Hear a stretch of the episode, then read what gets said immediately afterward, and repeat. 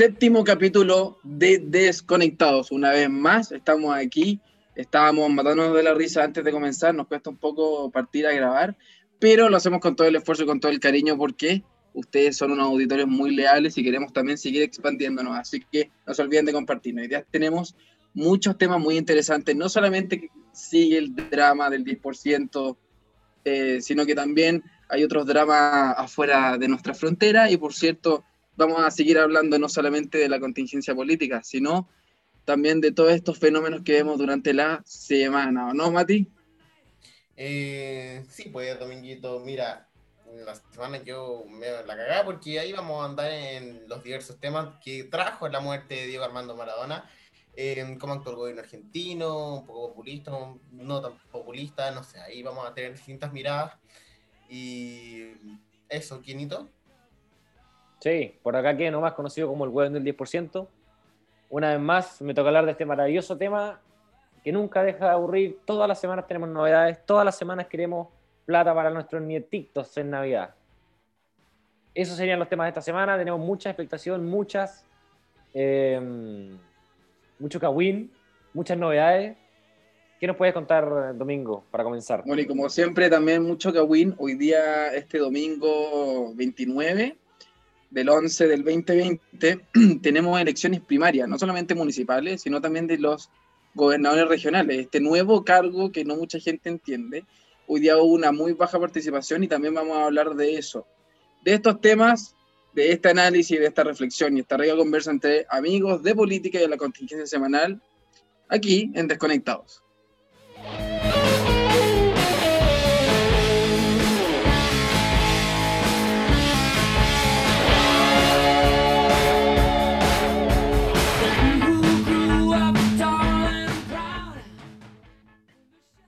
Bueno, y como ya le estábamos adelantando, el tema y el drama del 10% no solamente sigue en la tribuna, sino que sigue porque va evolucionando, porque va mutando su forma, porque ahora este tema de que el gobierno también es partícipe de este debate y ya no es solo un opositor, sino que tiene una estrategia política un poco también ya más participativa y de, de, participar en la forma de esto. Quiero que nos traes? Por favor, ilústranos con los datos, nuestro querido economista. ¿Qué no, qué nos traes? Maravilloso. A ver, eh, para comenzar, este lunes, para que vayamos directo al grano, este lunes va a sesionar la Comisión de Trabajo de la Cámara de Diputados para revisar en particular el texto ingresado por el Ejecutivo. Recordemos que el presidente de la República en Chile tiene iniciativa exclusiva en estos temas y eh, el proyecto del presidente Piñera y sus em, peones permitiría un segundo retiro de fondos de ahorro previsional eh, de las AFP. A partir de las 15 horas hasta las 18 horas, en teoría, sabemos que generalmente se alargan estas cosas y es una mezcla entre algo telemático y, presencial. Eh, en caso de que se le agreguen indicaciones adicionales, deberá volver a ser revisado por la comisión mixta compuesta por integrantes de ambas cámaras, o bien sabemos como todo proyecto de esta índole. Eh, el proyecto del gobierno, ¿cómo quedó? Recordemos que ya se había comentado, se modificó, ya no es el mismo que ingresó un en, un, en un momento al Congreso. Eh, el reintegro voluntario de recursos para, de ser retirado, eso va, sí o sí, voluntario, por supuesto, los que quieran van a poder devolver su platita a la que saquen el 10% para que no caguen con la pensión. Eh, totalmente voluntario, repito aumento del monto máximo de retiro de 100 a 150 UF, o sea, igual que el proyecto de la Pamela Gires, 4.3 millones de pesos aproximadamente. Recordemos que el proyecto original dejaba el máximo en 2.9 millones. El plazo para el pago pasó de 60 días hábiles para la primera cuota y 10 adicionales para la segunda, a 15 días hábiles el 50% y 15 días hábiles más para el resto. Va a ser un proyecto que, mm, universal se eliminó la prohibición de retiro para afiliados con rentas superiores a 4.9 millones de pesos, por lo tanto, cualquier persona va a poder retirar el 10%. Los impuestos van para eh, los que renten sobre los 8 millones anuales. Creo que serían 700 mil pesos mensuales, si no me equivoco. Eh, tengo ahí después para contarles cómo sería la proporción de respecto a lo que ganas, lo que retiras y lo que pagarías en impuestos. Eh, inhabilitados para retirar altas autoridades públicas y de gobierno. Eso es clave. Los senadores, los ministros, el presidente de la República, los diputados, ellos no pueden sacar el 10% para que no se transforme en un chiste la weá. Eh, preguntas habituales. ¿Cuándo se votará en la comisión mixta el segundo retiro del 10% de la oposición? Em, recién hoy el proyecto fue rechazado, esto el jueves, si no me equivoco. ¿Qué digo hoy? El jueves, rechazado por la sala del Senado y fue enviado a la comisión mixta. Es por eso que no se sabe, no se tiene una fecha exacta cuándo será discutido en el, en el organismo. ¿Qué piensan, mis queridos contertulios, del proyecto final que va quedando del, del gobierno? Em, mira, encuentro que va avanzando un poco, se, está mezclando un poco con el proyecto de, Pamela Giles, con las modificaciones que nos, contaste, aunque sí agrega la, la previsión de, de, las altas autoridades y también de em, la previsión de que lo saquen altas autoridades y los impuestos, que al final es, es algo que que una parte fundamental del proyecto. ¿Por qué? Porque después tú nos vayas a mostrar la tabla y ahí vamos a ir cachando que depende de ciertos sueldos se paga más impuestos. Hay veces que se llega a, a casi el 20% de lo que se retira y que para mí es una locura. Pero bueno, no sé, hay una justificación, hay un argumento detrás de eso por parte del oficialismo. No sé si ahí Don podrá contar un poco más. Eh, ¿Sabéis que a mí lo que me pasa que es un poco el análisis que hacíamos la semana pasada?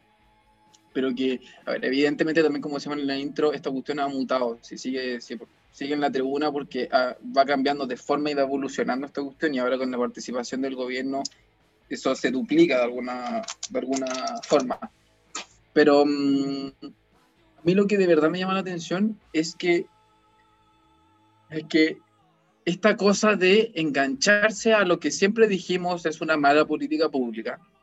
Eh, hoy día la gente que también lo está diciendo, es decir, el sector que, que lo, siempre lo ha dicho, eh, en su facción política hoy día lo apoyan y cuando en una primera instancia se luchó mucho y cierta facción, que eran estos díscolos, eh, lo apoyaron, hoy día resulta de que es casi unánime y parece que todos son los díscolos en realidad y que hasta el gobierno es, es un poco díscolo frente a lo que predicó eh, al principio. Y yo creo que a pesar de que, por ejemplo, la semana pasada el análisis eh, que yo hice personalmente fue también tratar de ser empático con el gobierno, evidentemente las condiciones son sumamente difíciles, en donde el 10% va porque está instalado y en realidad...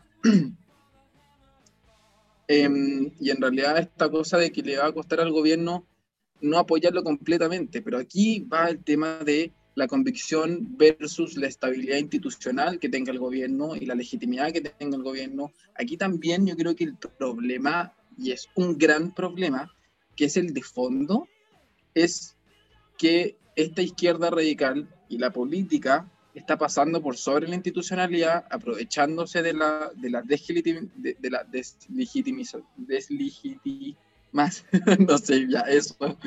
De la poca legitimación. Ah, la weá. Deslegitimación. Eso es lo que quería decir. Deslegitimación. Esa weá no es. ¿Ah, no? No, qué terrible. Esta auditor, esta weá hace un chiste de, de, la poca legitimidad que tiene, que tiene no solamente nuestro marco jurídico, sino la constitución, que es la máxima regla jerárquica de todo lo que eh, como ley nosotros nos regimos. Entonces, la política me pasa que está pasando por sobre eso y es muy válido, y yo creo que es responsable cívicamente decir y recordar de que a pesar de que la constitución que tenemos hoy día le queda poco, parte del acuerdo político es que la constitución va a seguir vigente hasta que la otra se ratifique. Por lo tanto, hay que cumplir con las reglas del juego.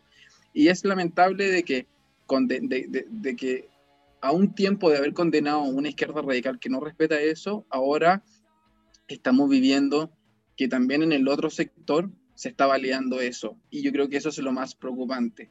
No hay que hacer política, yo creo, mirando las encuestas. Evidentemente hay que ser sensible al sentir ciudadano, pero cuando antes había un acuerdo político de que no, la política no le va a meter la mano al sistema de pensiones, hoy día no lo está haciendo, no solamente no lo, lo hicieron, sino que lo están haciendo de nuevo y probablemente pasa una tercera vez y esperemos no una cuarta. Pero yo creo que el análisis de fondo es ese. Sí, totalmente de acuerdo. O sea, para empezar, es un proyecto que se podría considerar inconstitucional, así que desde mi perspectiva el gobierno hizo bien recurrir al TC. Em, recordemos que el presidente de la República tiene iniciativa exclusiva en, estos temas. Em, pero esto no se hubiese originado, o, quizás se hubiese originado igual, porque hay cierto facción de la, cierta facción de la oposición, bien digo, y lo que busca no es realmente ayudar a la gente, desde, desde donde yo lo veo ellos buscan desestabilizar el sistema, el modelo, la AFP, que bueno, vaya ellos, pero esto nace por una poca eficacia del gobierno. El gobierno no supo llegar ni llegar bien, sobre todo. Está el IFE, están los bonos, no sé qué, pero mucha gente se quedó sin bonos, así que está bien, hay gente que lo saca para porque sí, porque quiere comprar, cambiar el auto, cambiar la tele, sí, pero hay gente que lo saca porque lo necesita, porque el gobierno falló. Y no hay que tener eh, ningún tapujo en decir eso.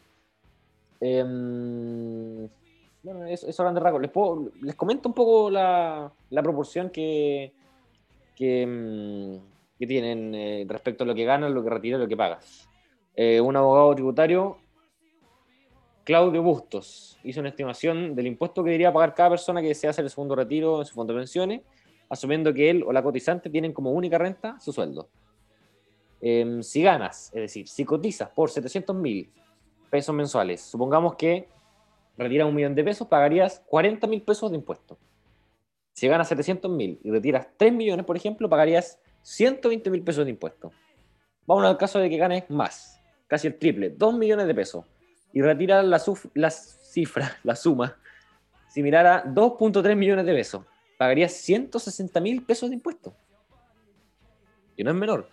160 mil pesos de impuestos. Si ganas esos mismos 2 millones de pesos, pero retiras 4.3 millones, pagarías 344 mil pesos de impuestos. No es una cifra menor. Vamos al caso más extremo. Si ganas 6 millones de pesos y retiras 4.3 millones de pesos, estarías pagando 1.4 millones de pesos solamente en impuestos. Em, quienes ganen menos de 700 lucas están exentos de. No pagan impuestos. quienes coticen, no que ganen solo un sueldo, que, coticen, suponiendo que esto es una, un cálculo estimado de lo que cotizas, no que ganes, puedes tener eh, ingresos eh, pasivos, qué sé yo. Eh, Mati, ¿algo más que agregar? Cuéntame, quiero, saber qué pensáis tú respecto a esto, si te gusta realmente, si creéis que es necesario o es una burla que están haciendo unos proyectos de la oposición y el gobierno está tratando de arreglarla. Mira, a ver, partiendo porque un impuesto de casi el 32% em, me parece una brutalidad. Me parece realmente una brutalidad por mucho que gane una persona seis palos. Un impuesto del 32% me, me asusta, me, me choquea, me deja... Es el 30%, es un montón, es realmente una cantidad muy, muy grande que se está llevando el gobierno lo que me parece un poco contradictorio es que la mayoría de la gente o mucha gente busca derechos sociales, busca garantías sociales y después em, las mismas personas se quejan por pagar esas garantías sociales porque todo lo gratis sale a alguna parte. Entonces, no sé, em, es un tema un poco contradictorio. Parece que sale un estudio también que, que, que dice que em, la gente muestra como este, este, esta contradicción, que la gente quiere Em, quiere estos derechos sociales, pero no está dispuesto a pagarlos a través de impuestos. El impuesto, ojo, que se paga, se paga harto tiempo después, no sé cuánto es, creo que son, es mucho, mucho tiempo después de, lo que uno retira. Entonces ahí también, no sé cuál es la idea, no lo entiendo bien, pero bueno, eso con ese tema, eh, estoy en contra del retiro, estuve en contra del primer retiro, en contra del segundo, estar en contra de un tercero, un cuarto, un quinto, un sexto, me da lo mismo como sean, encuentro que hay otras soluciones y que el gobierno está haciendo nefastamente ineficiente eh, con respecto de la ayuda que está, que está dando y al final se rindió, se rindió ante la oposición. ¿Por qué? Por falta de creatividad, por falta de voluntad y por falta de weas. ¿Qué no? Sí, gracias, Mati. A ver, es una mala política pública, estamos de acuerdo en eso, pero mm, lamentablemente vivimos tiempos no solo complicados, no solo complejos, sino que nunca antes visto. Nadie se preparó, nadie, nadie. Nadie tiene la respuesta ni la solución a esto. Eh, un dato. ¿Y qué se gastó? Se gastaron su 10% los chilenos. El primero. Ojo con esto. El 47% lo destinó a productos de primera necesidad. Así que tampoco que se pueda decir que todos se compraron tele. No, el 47% se fue destinado a productos de primera necesidad. No tengo idea cómo sacar este cálculo, bueno, así que no pregunten, weón.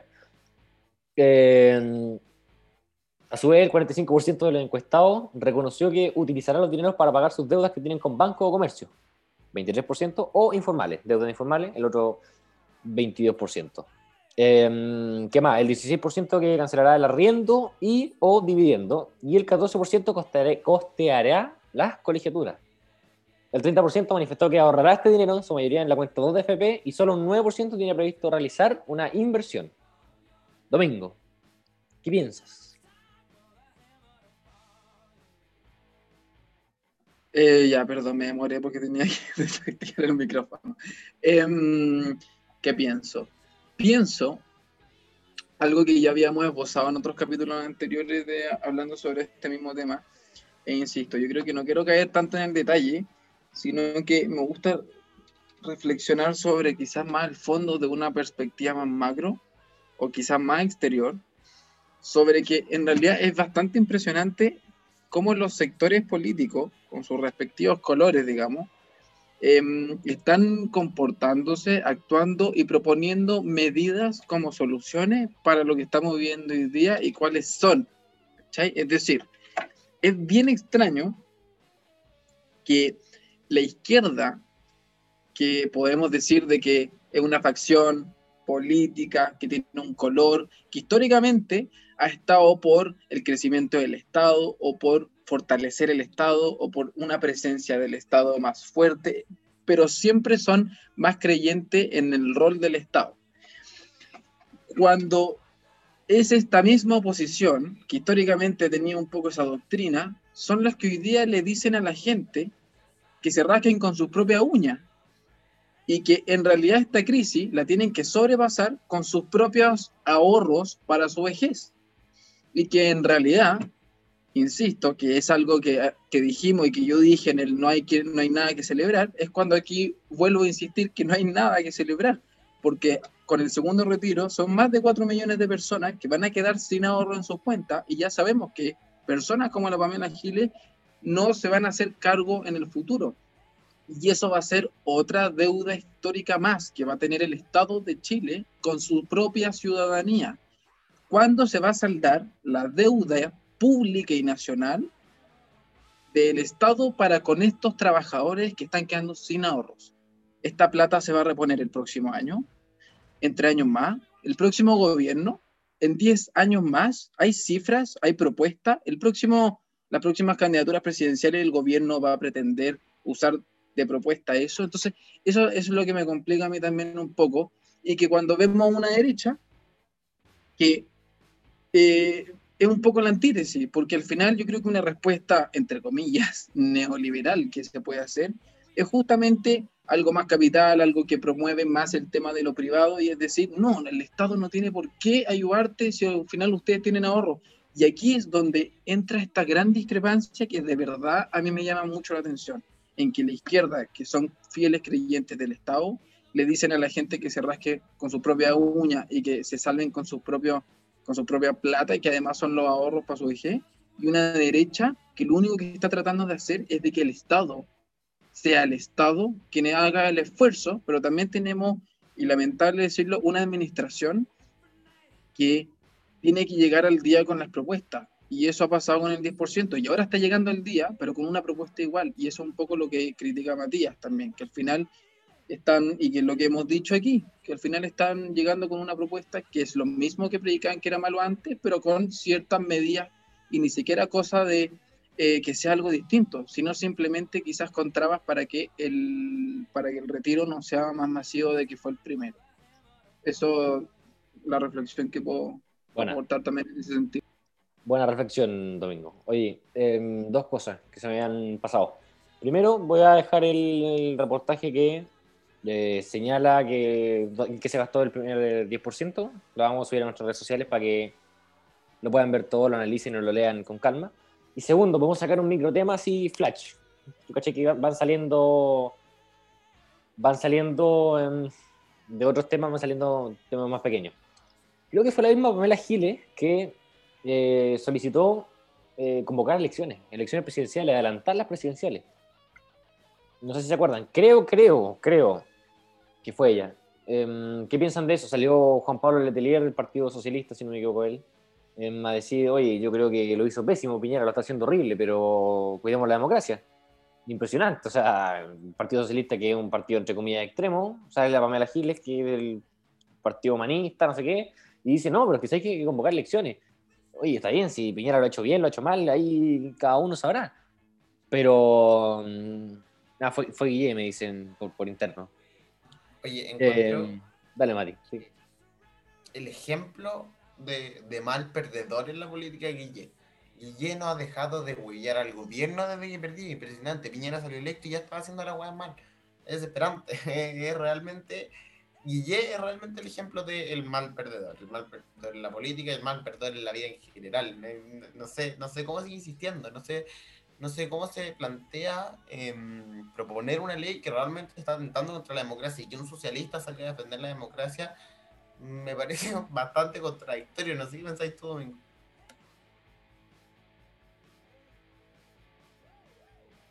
De nuevo el micrófono, perdón, estoy muy lento hoy día. Em, ¿Qué pienso sobre eso? Pienso de que valoro profundamente el respeto a, lo que tú estás diciendo. Respeto profundamente el tema de la democracia. O sea, es lo que dijo un poco la Isabel Allende, hija de Salvador Allende, a quien no pudo terminar su periodo por X, A, B, C, Z motivo. Eh, no pudo terminar su periodo. Yo creo que eso va, van un poco en eso. O sea, lo digo porque ella lo argumentó de esa forma.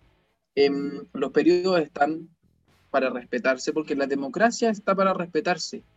Y las reglas del juego son esas, y uno juega con esos. Y cuando entra al juego, las respete y las acepta. Si uno está entrando al juego porque está aceptando las reglas del juego. Es muy poco, es muy poco, yo creo, responsable cívicamente y también con, con la ciudadanía, con la política, con su historia y con las instituciones, con la historia de las instituciones y con la estabilidad de las instituciones hoy día, que necesitan confianza y esto solamente las, desestabiliza eh, y generan al final un show mediático y convierten nuevamente la política en un circo, eh, tenemos que respetar eso. Y entonces cuando, puta, cuando uno entra a jugar Monopoly, no es la idea que cuando el banco se va a servirse y a, rellenarse la piscola, no es la idea de que nosotros aprovechemos y saquemos plata del banco. buen ejemplo, buen ejemplo las reglas del juego están por algo, para que funcione bien el sistema, si no es solamente un acuerdo que digamos ya filo, tú no me cagáis y yo no te cago y al revés. No, es Está pasando lo mismo con la constitución. Está, justamente, es también para que funcione bien el sistema, porque esa es la buena forma de generar una buena política para construir una buena y sana sociedad. Y lo digo porque esto extrapola justamente que no todas las materias que estamos eh, discutiendo en la, actual contingencia, digamos, valga la redundancia, pero lo que estamos discutiendo ahora con todos los temas que nos toca hablar, que tiene que ver con esto de las instituciones y de la estabilidad nacional de la República también. Em, mira, como pequeño paréntesis, eh, no sé si hicieron ustedes el, el, test constituyente de la tercera, ¿lo hicieron? Yo lo hice y a mí me encantó me salió me salió que, eh, bueno, estaba apareciendo un candidato, no lo voy a decir para que esperemos a otro capítulo para que digamos todo el de todo, pero realmente háganlo, es muy bueno, orienta mucho a las ideas políticas parecidas de, que tiene uno con, las personas que se dedican a esto, con los políticos, estaba José Antonio Cast, Diego Chalper, Eli Matei, Daniel Hadway, Casiches, Gabriel Boric, y preguntaban acerca de cosas como el periodo del mandato presidencial, que si la reelección inmediata, que si no, que alargar el periodo a seis años sin reelección, alargarlo a cinco con reelección pero no inmediata, em, dar representación a los pueblos originarios, que estaban todos los candidatos a favor de la representación de pueblo originario. Les digo porque lo fui haciendo con distintas respuestas, hice mi, mi respuesta y dije, oh, ¿qué pensará este? Y fui jugando ahí. Pero muy bueno, háganlo. Es realmente entretenido por si quieren, no sé, están perdidos y quieren orientarse y y su idea se asemeja un poco más a una figura. Bueno, Mati se compromete a dejarle el link en nuestras redes sociales del, del test para que, para que lo hagan también. Bueno, el, match de la, el match de la tercera. Yo tampoco voy a decir que me tocó, pero sí lo hice. Fue bien entretenido hacerlo. Oye, además, también tenemos este tema que es un poco también el que convoca a, mucha gente hoy día, em, pero que no mucha gente cumplió con esa convocatoria. Y es que estamos hablando de eh, la elección, que es hoy día domingo 29, eh, sobre las primarias no solamente comunales, municipales, sino que también de gobernadores regionales, que este nuevo cargo, que es primera vez que se vota por esto. Em, miren, la verdad que vale decir lo siguiente, unos datos, 36, solo 36 de las más de 200 y tantas comunas que existen en nuestro país, solo 36 participaron hoy día en las primarias. 29, 29 comunas son las que se disputan solo Chile Vamos. Em, y aparte, bueno, según explicó el director nacional del CERVEL, Raúl García, que ha estado en la palestra y ha estado muy presente en, la, en, la, en los medios de comunicación justamente porque estamos en un periodo muy largo de distintos procesos de elecciones, eh, dijo que para estas primarias se declararon 190 candidaturas, 87 de ellas para gobernadores regionales, el 25% son mujeres, y 103 para alcaldes, del cual 39% son mujeres. La cantidad de habilitados para sufragar es de 14.470.550 electores y electoras.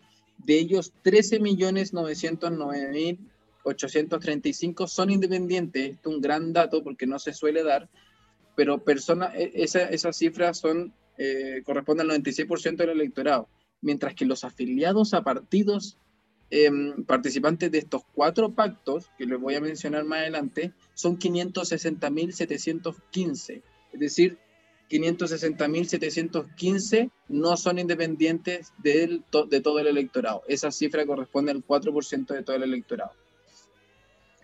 Ya tenemos los resultados. Eh, nosotros quisimos grabar cuando ya estuvieran los resultados de estas elecciones y les podemos comentar para poder para, informarlo a ustedes, porque nosotros sabemos de que ustedes también escuchan nuestro podcast em, durante la semana y en que solamente en la elección de gobernadores votó el 2,8, el, perdón, el 2,89% del electorado que tenía que votar en esa elección y en las comunales el electorado específico era de 3.379.521, que corresponde al 23,35% de todo el electorado que tenía que votar hoy día, que estaba convocado a nivel nacional. Y de ese solo votó el 4,37%.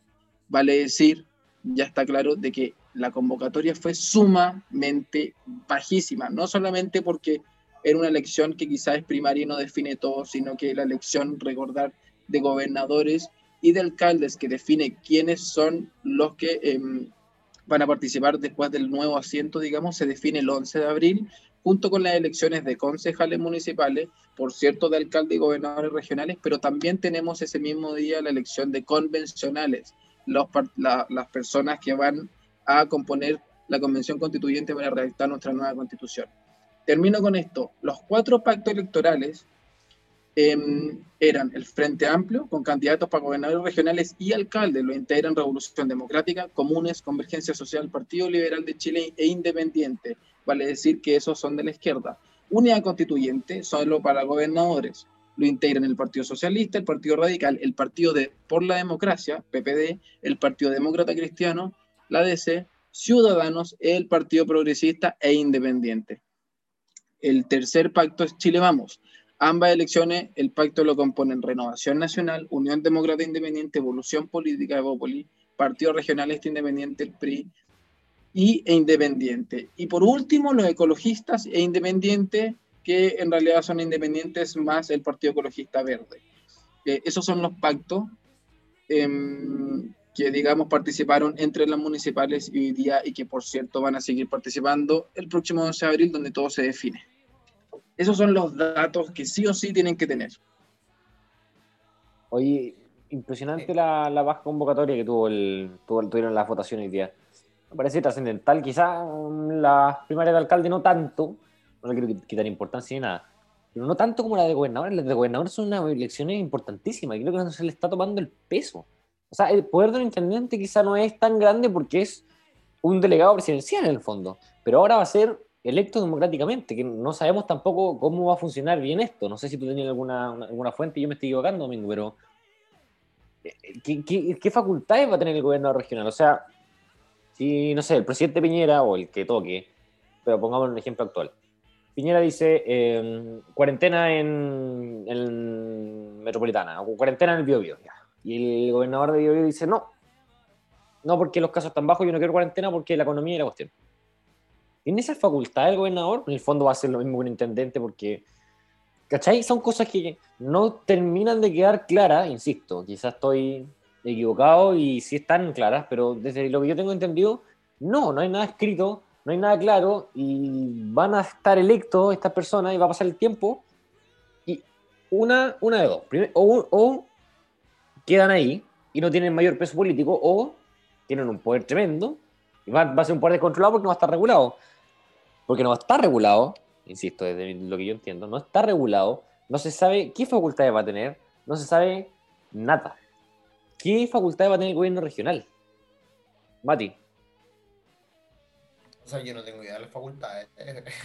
La verdad, ninguna idea. A mí lo que me preocupa es que ni siquiera todos los afiliados a partidos políticos votaron. Domingo decía que eran alrededor del 4% y votó alrededor del 2,89%. O sea, realmente no votó nadie, votó, votó el 2% de la población y después la gente se queja de que, los representantes no son los que quieren, de que hubiese preferido otros cuando no van a votar, ¿cachai?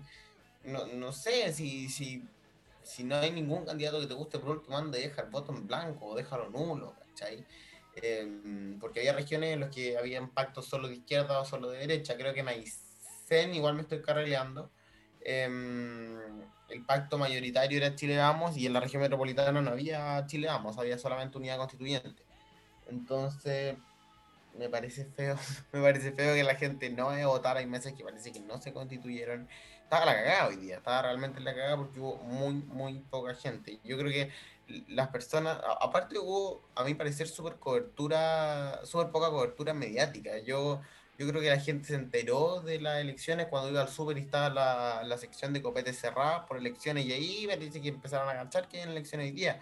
Pero, pero, pero realmente no creo que se haya sabido, no, no hubo lo suficiente cobertura, se nombraba una o dos veces, tampoco hubo franja, que la franja, si viene la misma todos los días, eh, sirve para que la gente cache que hay una votación o cache que se viene algo la, la, la, participación del plebiscito de la constitución tampoco fue de lo más alta, fue el 50% de la población, pero ahora tenemos un 2%, un 2%, 400 mil hueones de 15 millones, 14 millones.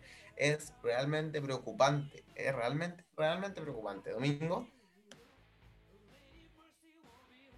Eh, ya, vale, mira, vale decir primero que para contestar el tema de, la, de las funciones de, los, de estos nuevos gobernadores regionales, mira, para no dar la lata con cada punto, eh, primero lo invito a que si le interesa a los que nos están escuchando conocerlo, lo googleen, pero que lo busquen especialmente en, la, página de la, Biblioteca del Congreso Nacional, en donde de verdad es muy buena página para informarse de buena forma, fácil, simple, resumida y directa eh, de qué se tratan las leyes.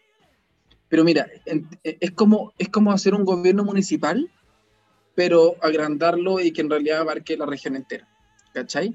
¿Por qué? Porque esto es un tema de que ahora va a existir el gobernador regional y aparte va a existir el delegado presidencial. ¿Cachai? actualmente, o digamos hasta antes del gobernador regional, existía la figura del intendente que era, el, eh, era tan, tan simple como el representante del presidente de la República en la región respectiva. Las funciones y las facultades de este compadrito o comadre se dividen y está el delegado presidencial para la región y el gobernador regional que es electo por la misma región. El delegado presidencial, evidente y obviamente, es elegido por el presidente de turno. Em, pero tiene respectiva autonomía, pero en cuanto a generar, no sé, a convocar el consejo, que son los con los consejeros regionales, ¿cachai? Si funciona igual que una municipalidad, aprobar, hacer que el Congreso, o sea, que el Consejo apruebe el presupuesto em, del gobierno municipal, del gobierno, perdón, regional, generar, puta, presidir las reuniones con los cores, ¿cachai? Distintas cuestiones. Pero ponte tú, si queda una cagada, una catástrofe, si hay estado de sitio, si se corta la luz, si se inunda la región, el que, al que van a llamar es al delegado presidencial, no van a llamar al gobernador. Van a llegar al gobernador quizás por, respeto para avisarle, pero no tiene mucho pito que tocar, hay que, hay que llamar primero al delegado presidencial. Entendiendo eso un principio, de que estas cuestiones no son estados independientes. En, cuestiones como en estado de excepción, tiene que ver con una, no tiene que ver con una facultad del presidente por ser jefe de gobierno, tiene que ver con una facultad más por ser jefe de Estado. Em, por lo tanto, por lo tanto va por ahí un poco. Entonces, si queda una catástrofe, insisto, los ejemplos que puse, es más responsabilidad del jefe de Estado, y en este caso del presidente de la República y, por intermedio del delegado o representante que él tenga. Eso un poco, lo resumía, porque es muchísimo más para entender, pero, pero no podemos explicarlo todo ahora.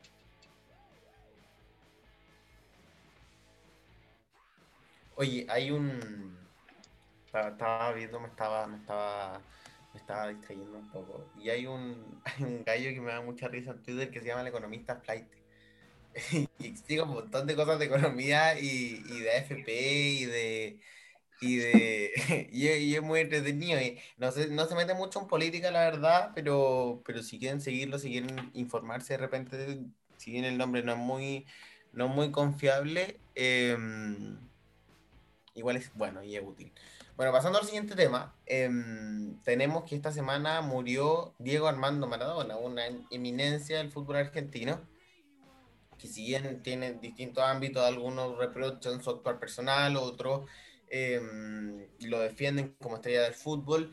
Eso es lo mismo. Hoy día nos vamos a centrar en el actual del gobierno argentino que llevaba hasta hace poco, hasta el 20, mentira, hasta el 8 de noviembre llevaba 254 días en cuarentena, lo que son como 8 meses y 21 días más o menos.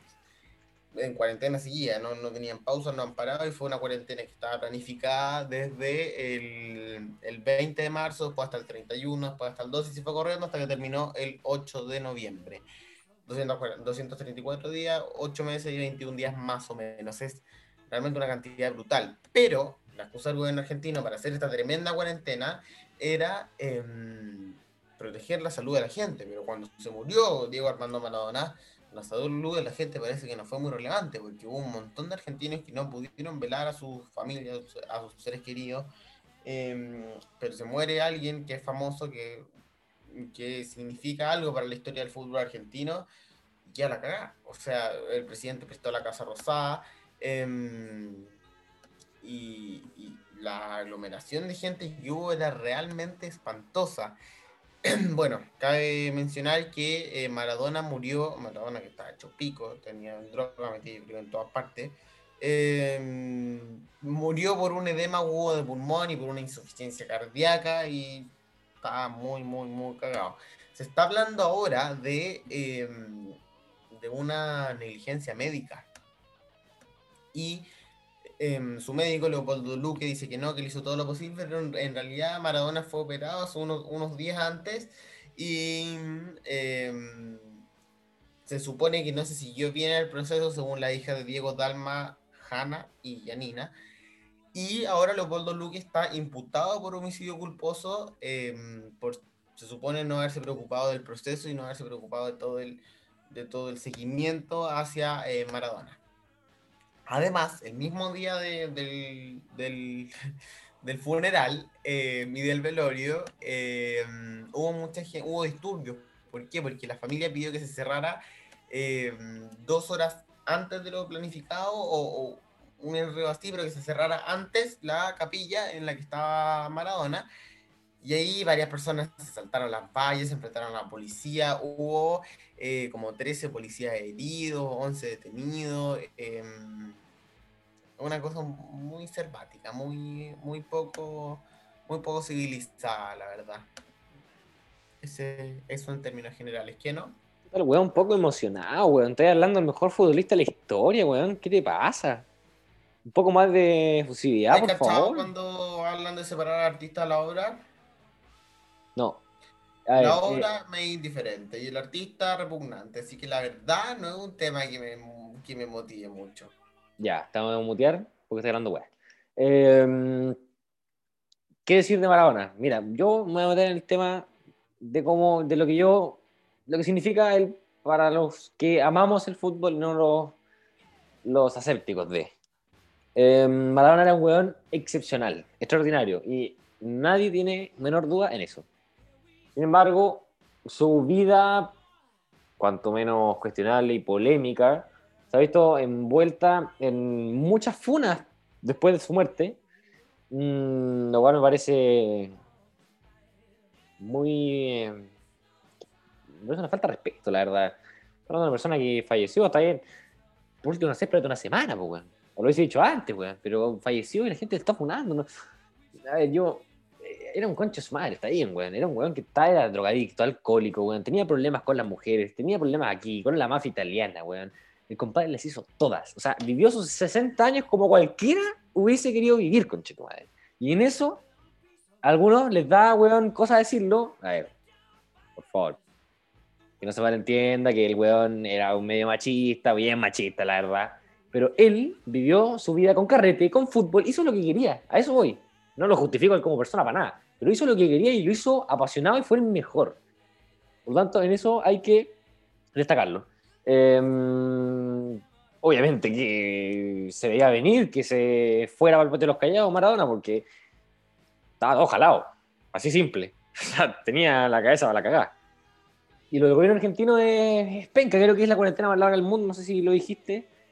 Em, la cuarentena más larga del mundo con Alberto Fernández que tiene la economía argentina no mal, peor que eso.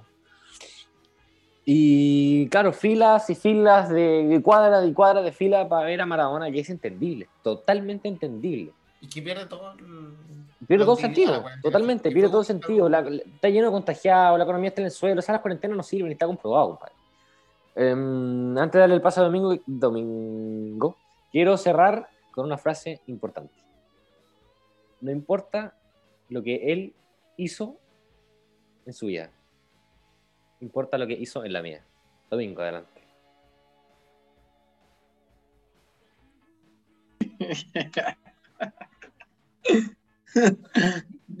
ya. ¿Te gustó? ¿Te gustó? Ya, ¿Y para qué? Eh, Buena. miren, a ver, mucha cosa. La verdad es que siempre, ya, un poco a raíz de tu, de tu frase chula que dijiste, que siempre es lamentable una pérdida, sobre todo de un tipo como él, pero por un tema de que afecta en grandes proporciones a un gran segmento de la sociedad como pasa ahora. Pero en lo personal, estaría faltando a la verdad al decir de que yo lamento profundamente la pérdida de Maradona. Em, ¿Por qué? A ver, Porque- no es que- pero no, no, no, espérate, espérate, discrepo- no, no, no, déjame no, no. terminar de hablar, déjame terminar de hablar, déjame terminar de hablar. A ver, a ver. Porque discrepo totalmente con lo que tú me acabas de decir en, en- en términos de que, en términos de que em, cualquiera le hubiera gustado tener esa vida. De verdad, discrepo totalmente, porque qué ganas de que ningún niño y de que ninguna niña aspire a ser el weón, de verdad. O sea, por eso no lo lamento tanto, porque no me parece que existan ídolos y que sean ejemplos para las nuevas generaciones. Un weón que, como tú decís, estaba jalado todo el puto día, de que Senda, que es el servicio de la prevención de drogas y alcohol de, para la infancia, ocupa el encefalograma de Maradona como ejemplo de lo erosiva que es la cocaína en el cerebro y te muestran el encefalograma de su cerebro lleno de hoyos y te lo comparan con un cerebro normal. Me acuerdo esa imagen del colegio.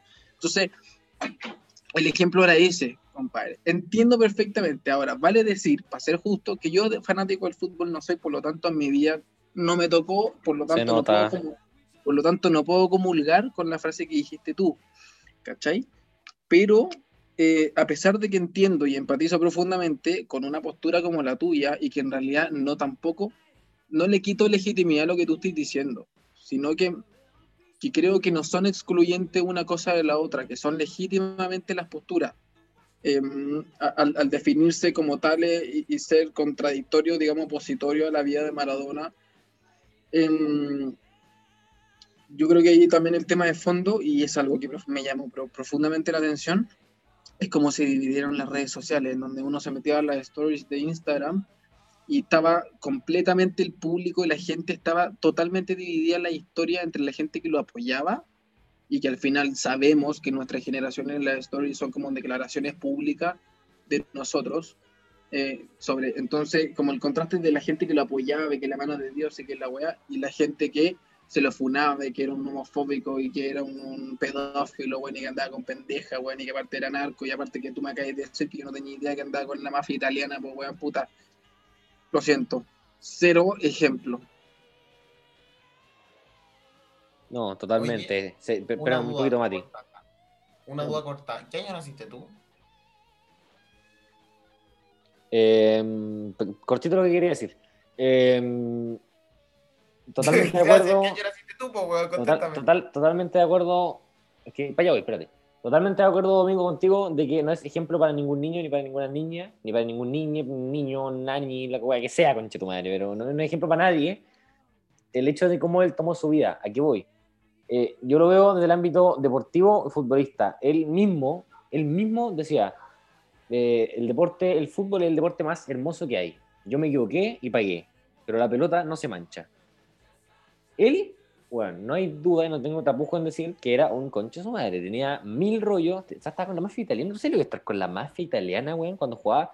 Pero es el máximo ídolo del Napoli. O sea, lo que él significó para el fútbol, a eso punto yo. Si nos vamos a ir en ese tema, a eso punto yo. Yo, bueno, espero que nadie quiera ser como él. Como persona. Porque si tú idolatras a alguien, lo idolatras en todos los sentidos. Pero sí destacar su, lo que él significó para el fútbol. El fútbol moderno de hoy es muy gran parte gracias a él. Así de simple. Respecto al año que nací, eh, entiendo que me voy a decir que nunca lo viste jugar en vivo y le voy a dar. Está bien, nunca lo vi jugar en vivo. No, mi pregunta era si naciste, no, no tengo idea en qué año naciste, pero estoy seguro de que Maradona se retiró en el 97 y tú antes del 97 no naciste, que tanto hizo en tu vida, weón, o sea, tu ídolo. Era una frase culiada, Mati, weón, puta que eres sensible, weón. Es una frase que leí en Twitter y la quería decir, weón. No, es una exageración total, weón. Pero me refiero a lo que él significó para el fútbol. porque no nació Uy, qué pena. Me refiero a lo que él significó para el fútbol. A eso me refiero. Eh, y entiendo que ustedes lo vean por el otro lado que está totalmente correcto, porque a ustedes no les gusta el fútbol. Y está totalmente bien. No, no, no, sí, que también tenemos no, por tener, a ver, no me interrumpa, por, por tener una perspectiva de responsabilidad. Estoy hablando yo. Cívica y sobre por lo tanto, ¿qué opino yo? Que está perfecto. Sobre la responsabilidad que tenemos que tener con las nuevas generaciones, compadre. Eso es si tenemos que también estar a la altura, si defendemos tanto de los niños primero en la fila, bueno, comulgamos con eso, pero no podemos permitir que ese tipo de personas sean el ejemplo. Espérate, espérate, espérate, ¿de dónde sacaste tú? No es que no lo comulgue, pero ¿por qué dijiste los niños primero en la fila? Este podcast se llama Evopoli Podcast, weón, porque no sé tú, pero... No, no, no, no, no, no. Ya. Te recuerdo que no solamente este gobierno, el que está de turno nomás, comulga con eso. Si esa cuestión ha resultado, es porque grandes partidos de la centro izquierda también comulgan con esa frase. ¿Tú crees que los acuerdos por, por cambiar el Sename ¿De qué estás hablando, weón? pero si no y por eso te estoy diciendo de que hay que comprometerse con las nuevas generaciones y por eso no hay que justificar tanto y validar tanto y promover y difundir tanto que ese tipo de personas con ese tipo de estilos de vida que van en contra de la sanidad cívica sean ejemplos para las nuevas generaciones. Oye, pero mira, si tú estás por ese lado, este compadre se declaró públicamente públicamente como un soldado chavista, un soldado, un soldado de Maduro. ¿Tú crees que yo empatizo con su opinión política, compadre? Yo lo único que rescato es que el bueno era bueno con la pelota. El resto pico, era todo malo, güey. Todo malo, güey. Todo, todo, donde lo veis, todo malo, güey. Eso es. Yo quiero que entiendan. Porque más de algún futbolista lo escuchará, güey. El weón era extraordinario y significó mucho para el fútbol moderno, nada más. Respecto a política, social, económica, la cual que queráis, y los niños, cero, cero aporte, que ningún niño sea como ese weón. Em, me da mucha risa escuchar tus opiniones en todos los capítulos anteriores y que tú todo sea un chavista. Lo encuentro como tan, no sé, como tan irónico, me encanta, me da, me da mucha risa, pero, pero bueno, cada uno con cada uno con lo que lo que quiera creer, cada uno lo que quiera admirar. Yo creo que cada uno es libre de hacer exactamente lo que quiera. A mí me gusta el fútbol, yo no admiro a, a Maradona porque yo separo, separo cualidades, separo ¿Qué te va a gustar el cualidades. ¿no? fútbol a vos, weón? A ver, te hago una pregunta. Si se muere Richardo, ¿no te debería?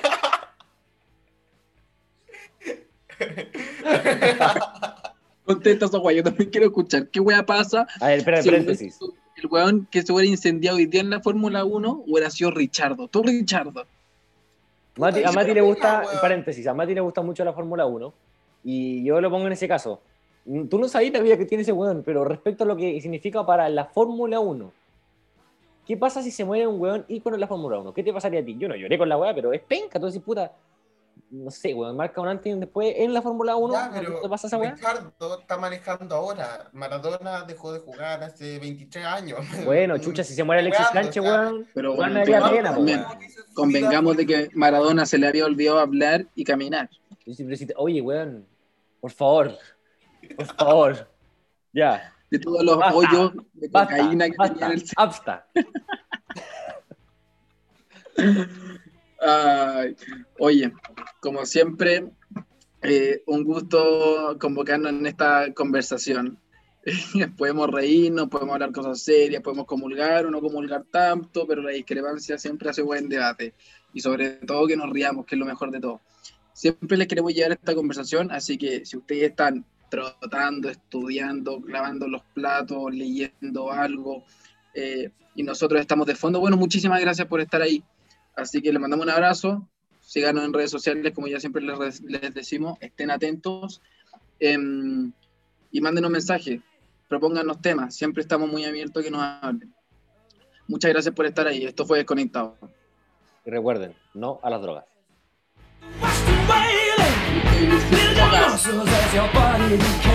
Yeah.